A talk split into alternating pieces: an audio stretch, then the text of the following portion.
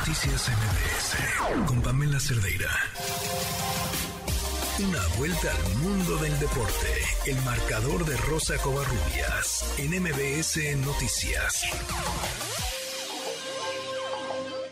Hola, ¿cómo estás, Rosy? Pam, ¿cómo estás? Buenas noches. Pues parece que alguien o alguienes no le hicieron mucho caso a Ana Gabriela Guevara respecto a que unos Juegos Olímpicos es demasiado dinero y que pues no eran tan viables, ¿verdad? Ya platicaste tú con María José Alcalá Sí. y así fue como eh, Marcelo Ebrard, secretario de Relaciones Exteriores, dio precisamente pues el banderazo de salida para pues promover la, los Juegos Olímpicos de 2036 en México. Y México, desde luego, va a participar y nuestra meta es traer los Juegos Olímpicos a México. 2036 y si no 2040, porque así funciona el sistema.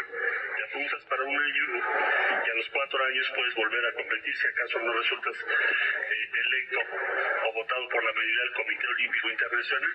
Sabemos, por supuesto, que hay otras ciudades. Es una competencia como todo lo que hacemos a nivel internacional. Cada vez que proponemos a alguien, o México tiene una iniciativa en la Asamblea General de la ONU, pues hay que hablar con 193 países. Eso lo hacemos todos los días. ¿Por qué no lo vamos a hacer por los Juegos Olímpicos, por el deporte de México?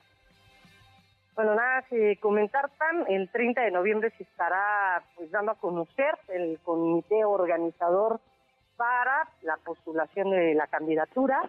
Obviamente, bueno, pues México estará peleando los Juegos Olímpicos del 2036 con Londres, Estambul, Yakarta, Budapest, Doha, Vladivostok y Wuhan en China. Entonces, va a ser una pelea complicada, sobre todo con Londres, si se vuelve a postular, si no se bajan los eh, los ingleses de la de la candidatura, va a ser una pelea bastante, bastante ruda.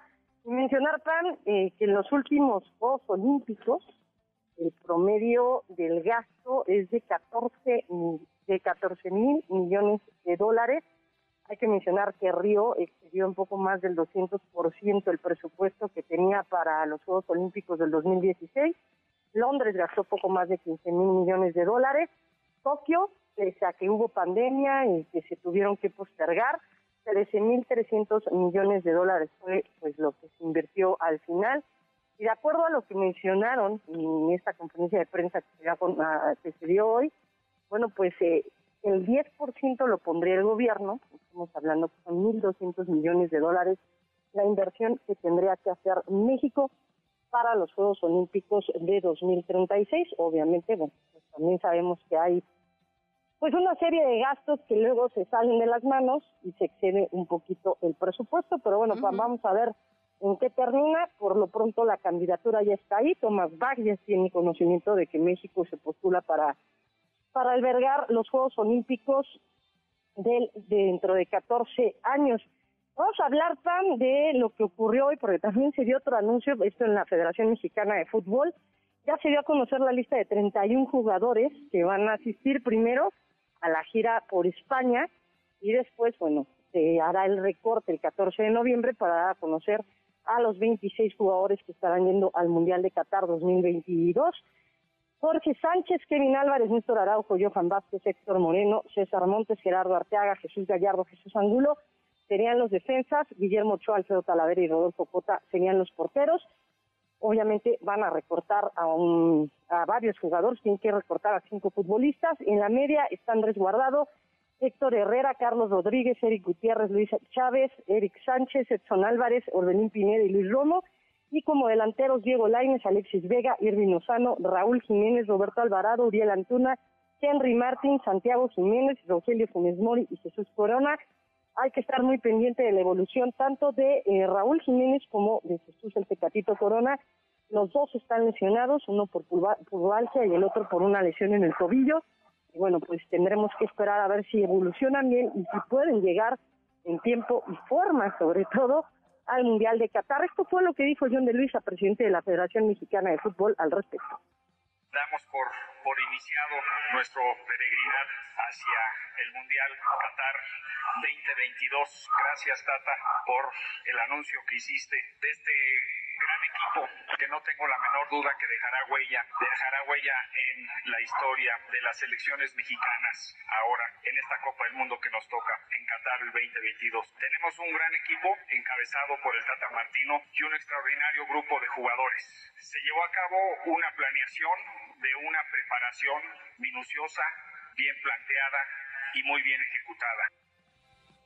Y bueno, en cuestión de la Liga MX, el día de mañana Toluca y Pachuca inician pues el camino por quedarse con el título del fútbol mexicano. Obviamente, pues en Toluca declaran que los favoritos siempre van a ser pues, los que quedaron más arriba en la tabla, en este caso los Tuzos.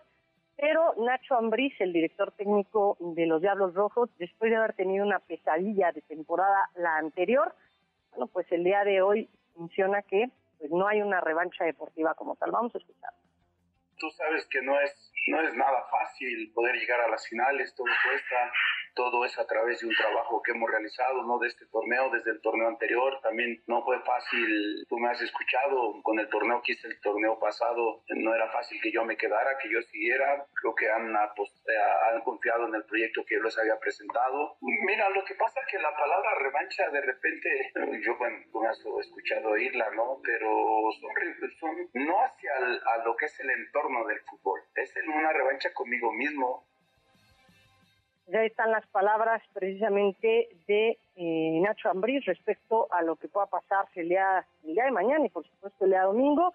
Mencionar tan que hace un par de momentos, hace unos momentos, bueno, pues eh, Monterrey dio a conocer que ya tiene nuevo director deportivo. Se trata de José Antonio El Tapo Noruega, eh, Noriega, que va a ser el presidente deportivo del equipo. Así lo dieron a conocer a través de un comunicado. Y Andrés Lilini, bueno, pues se acerca demasiado como director técnico del Necaxa. En temas de fútbol femenil, que tiene que ver con el Mundial Sub-17, bueno, pues ya quedó definido precisamente la final de este Mundial. España derrotó 1 por 0 a Alemania y con esto accede de nueva cuenta a una final, la segunda de manera consecutiva en esta categoría. Y bueno, Colombia da la sorpresa, derrota en penalti 6 por 5 a la selección de Nigeria y con esto Colombia accede a su primera final en categorías femeniles y por supuesto en la categoría de la sub-17. PAM, la información deportiva. Gracias, Rosy. Un fuerte abrazo. Fuerte abrazo. Noticias